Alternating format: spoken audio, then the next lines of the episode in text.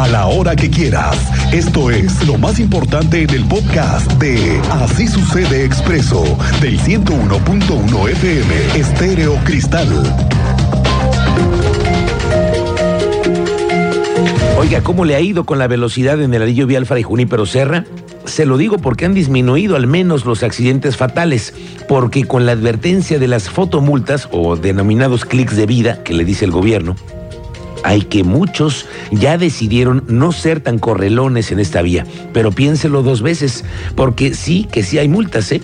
El secretario de Seguridad Ciudadana, Giovanni Elías Pérez, informó que han aplicado poco más de 50 fotomultas desde el 21 de marzo, cuando arrancó el cobro, e a los conductores por rebasar los límites. Van nueve días desde que inició la segunda etapa de este programa y los automovilistas han asumido el compromiso de respetar los límites permitidos, dice el secretario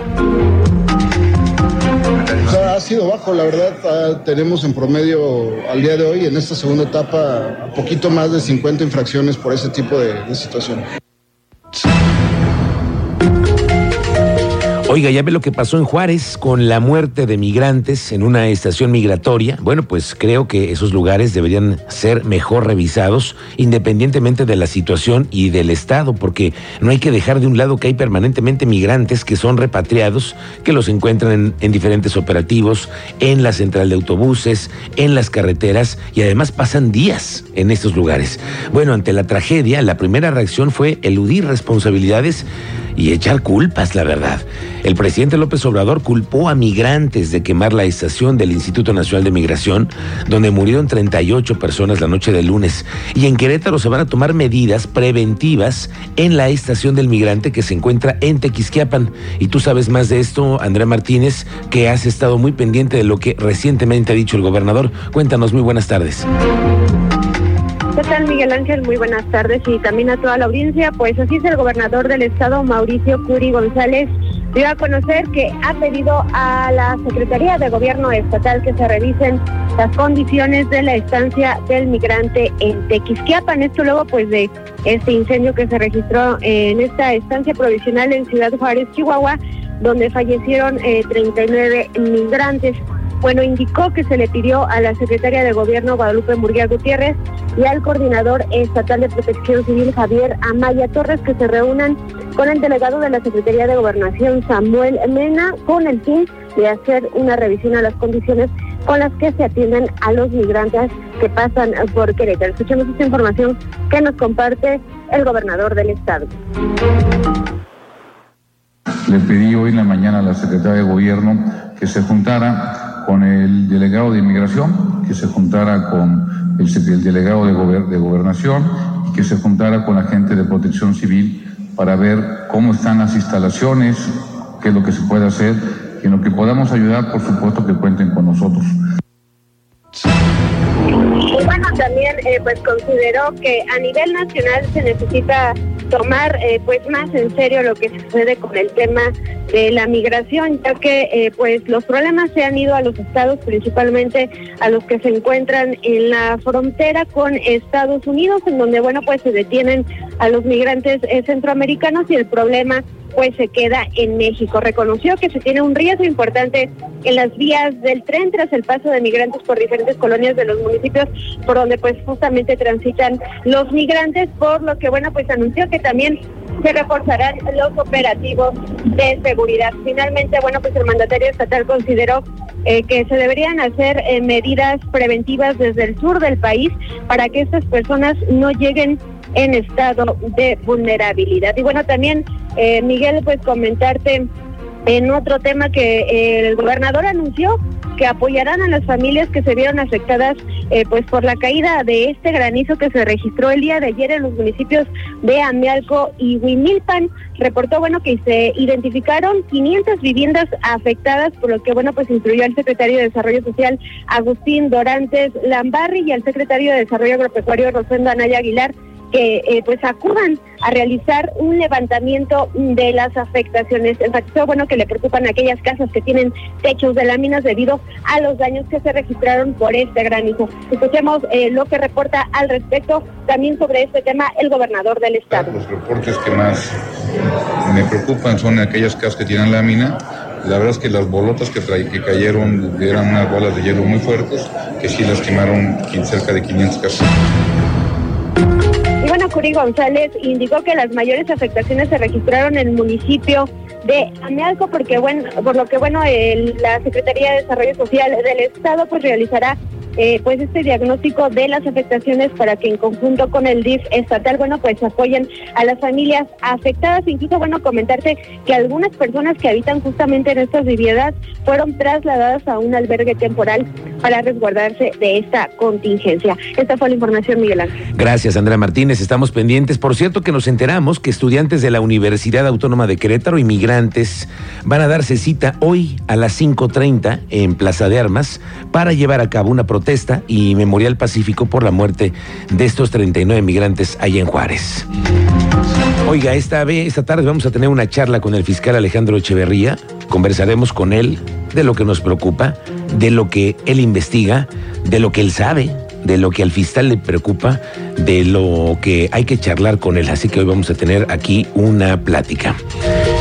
Teniente Mérida, ¿cómo te va? Muy buenas tardes. Muy buenas tardes, audiencia para platicarles que durante la madrugada se registró un incendio en una recicladora, consumió cerca de 350 toneladas de papel y cartón, esto sobre Paseo de la República en dirección a San Luis Potosí, a la altura de Juriquilla, y de acuerdo con la Coordinación Protección Civil en el municipio de Querétaro, habrían sido consumidas alrededor de 350 toneladas de papel y cartón durante este incendio. Así lo señaló el director de esta instancia, Francisco Ramírez Santana.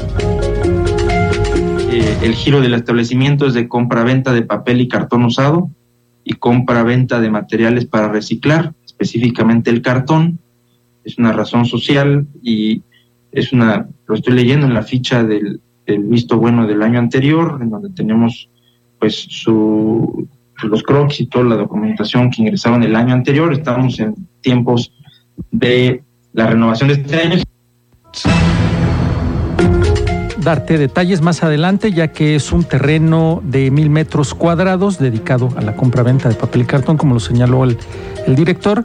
No hubo personas lesionadas y para este reporte se requirieron de 22 unidades, 50 personas de diferentes corporaciones como Protección Civil, bomberos y elementos de seguridad.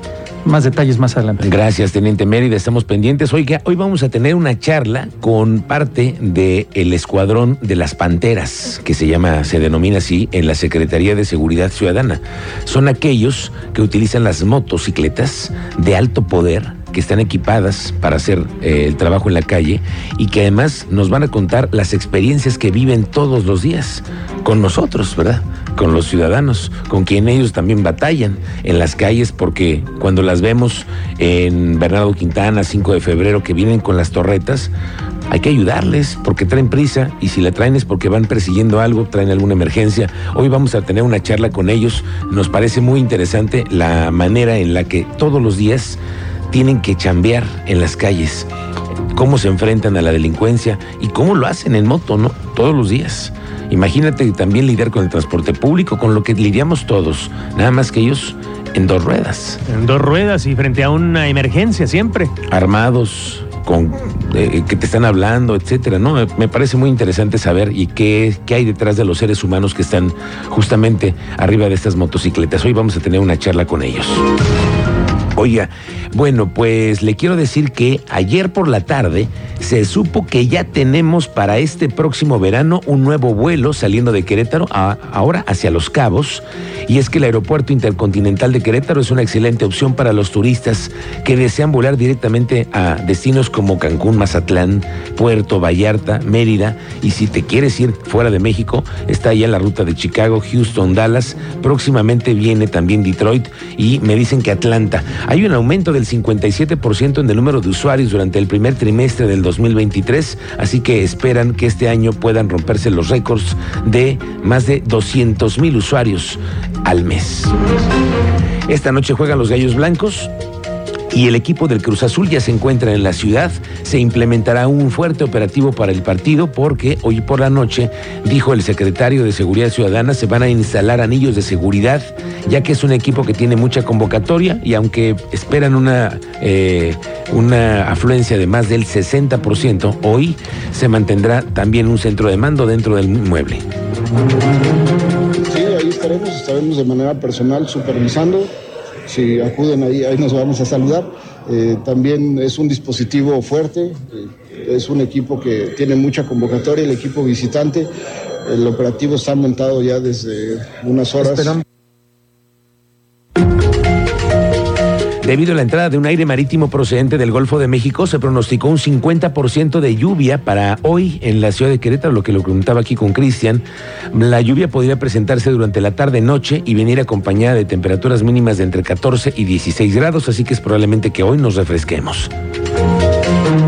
Eh, teníamos un pro- una probabilidad de, del 5 a 10% de que ocurriera la lluvia, sin embargo, para el día de hoy, ayer y hoy, incrementó prácticamente hasta un 50% la probabilidad por la acumulación justamente de la energía que hay en la atmósfera. El día de ayer, como ustedes pudieron observar, eh, prácticamente a las 6, 7 de la noche eh, hubo precipitación en la zona sur